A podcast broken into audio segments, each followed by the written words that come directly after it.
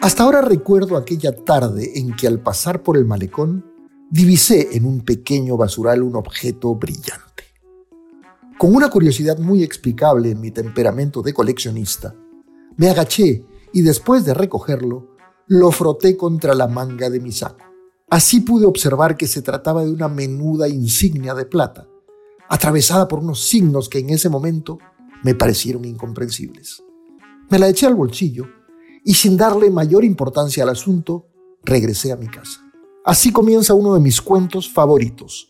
Se llama La Insignia y fue escrito por Julio Ramón Ribeiro, un extraordinario narrador peruano. En mi episodio de hoy te cuento cuál es la relación entre esta historia y algo que te ocurre a ti y a mí con mucha frecuencia.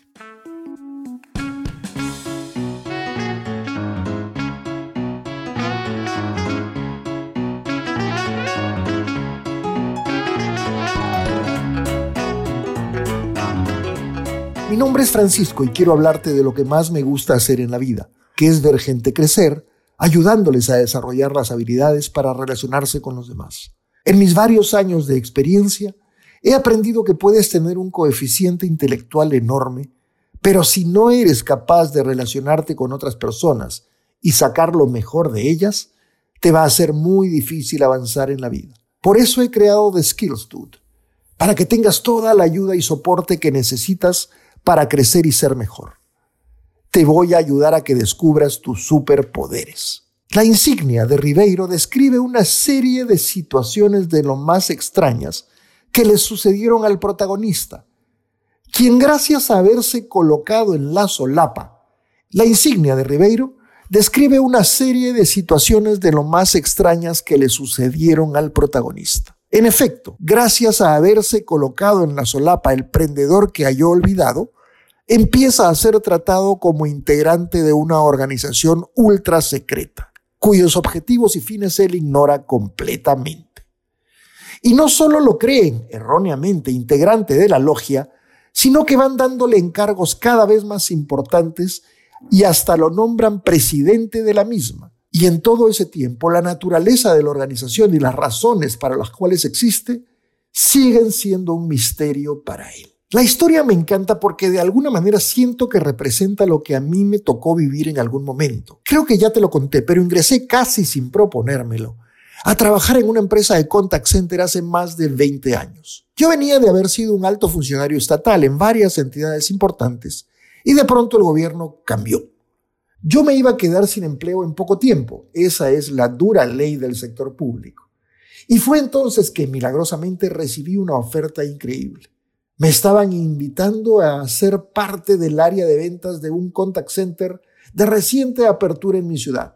Yo no sabía nada de ventas y tampoco tenía idea de qué cosa era un contact center, pero acepté igual la oferta porque recuerdo haber pensado, aquí se van a tardar unos seis meses en darme cuenta que no sirvo para esto y en ese lapso puedo recolocarme en algo más afín con mis capacidades. Pues bien, nada de eso ocurrió. Me quedé 10 años trabajando en ese contact center, ocupando posiciones en diferentes áreas de la empresa. Y salí de allí solo para trabajar como gerente general de otra compañía del mismo rubro. En el camino de todo esto, fui nombrado director y luego presidente de una asociación que agrupa a dichas empresas y recibo siempre llamadas de personas de todo el mundo que me piden asesoría, información y opinión sobre cómo marcha la industria de los contact centers en el país. Y aún así, después de todo este tiempo y al igual que le ocurre al protagonista del cuento La insignia, de vez en cuando me veo atacado por el síndrome del impostor. Como señala Allen Kansek en el blog Very Well Mind, el síndrome del impostor es la experiencia de sentirse como un farsante. Debido a él, la persona cree que en cualquier momento lo van a descubrir como un fraude, como si no perteneciera a donde está y solo llegó a través de la pura suerte. Este síndrome puede afectar a cualquier persona sin importar su estatus social, sus antecedentes laborales, su nivel de habilidad o su grado de experiencia. Algunos de los síntomas más frecuentes del síndrome del impostor pueden incluir, toma nota, Incapacidad para evaluar de manera realista nuestras propias competencias y habilidades. Condenar tu desempeño como si fuera insuficiente o inadecuado.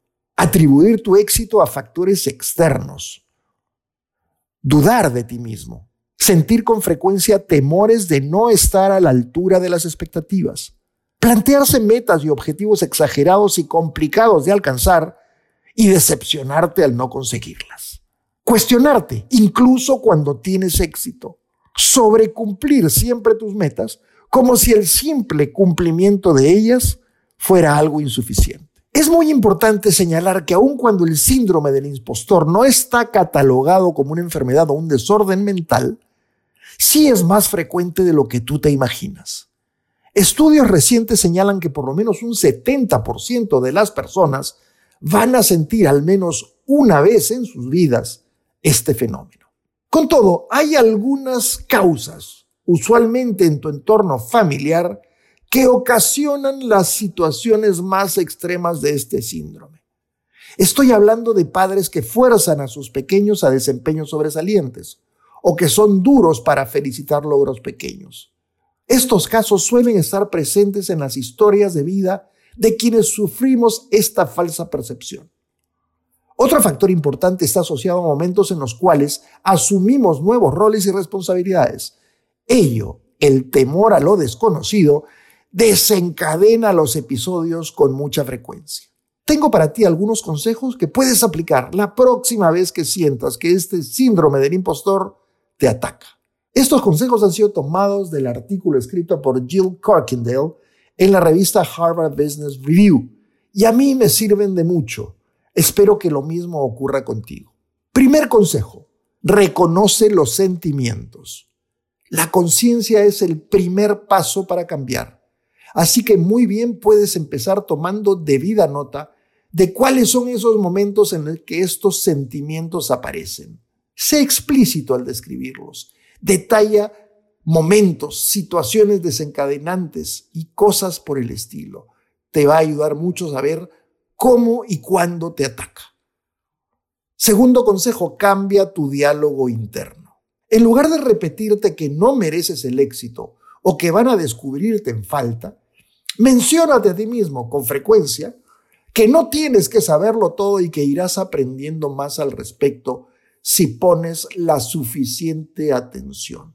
Recuerda, la mentalidad de crecimiento, que es esa convicción de que realmente todo podrás lograrlo si le dedicas suficiente tiempo y atención, es muy importante para tu éxito. Tercer consejo, comparte tus sentimientos. Es muy importante que acudas al apoyo de los grupos más cercanos, de las personas en quienes confías, para que sean capaces de emitir juicios objetivos respecto de ti misma o de ti mismo. La manera que tienen estas personas de enfocar tu desempeño te va a ayudar a ser mucho más preciso con la manera como tú mismo te juzgas. Cuarto consejo, sé consciente del contexto. Es muy frecuente que por diversas razones no te sientas capaz de acometer una tarea o una responsabilidad sobre todo si la tarea es nueva. Cuando algo así te ocurra, piensa que no me sienta capaz en este momento no significa que no sea capaz de hacerlo todo el tiempo. Y déjate un espacio hasta que te sientas mejor preparado mentalmente para acometer esa tarea que te preocupa o que te asusta. Quinto consejo, replantea tu relación con el fracaso. Esto, ya lo vimos antes, tiene que ver con la mentalidad de crecimiento. El fracaso no te determina ni es algo que dura para siempre. Si aprendes de él y trabajas lo suficiente en mejorar, podrás alcanzar el éxito que buscas. Recuerda a Carlitos Tevez, el futbolista argentino, que decía, si vos te quedás pateando tiros libres todos los días, en un momento vas a empezar a meter goles de tiro libre. Sexto, practica la autocompasión. De hecho, tienes derecho a equivocarte y a perdonarte por haberte equivocado. Evita flagelarte y por el contrario, no olvides recompensarte cada vez que haces algo bien. Dedica un momento para ti, come algo que te gusta, sal y visita un lugar que quieres o que te agrada.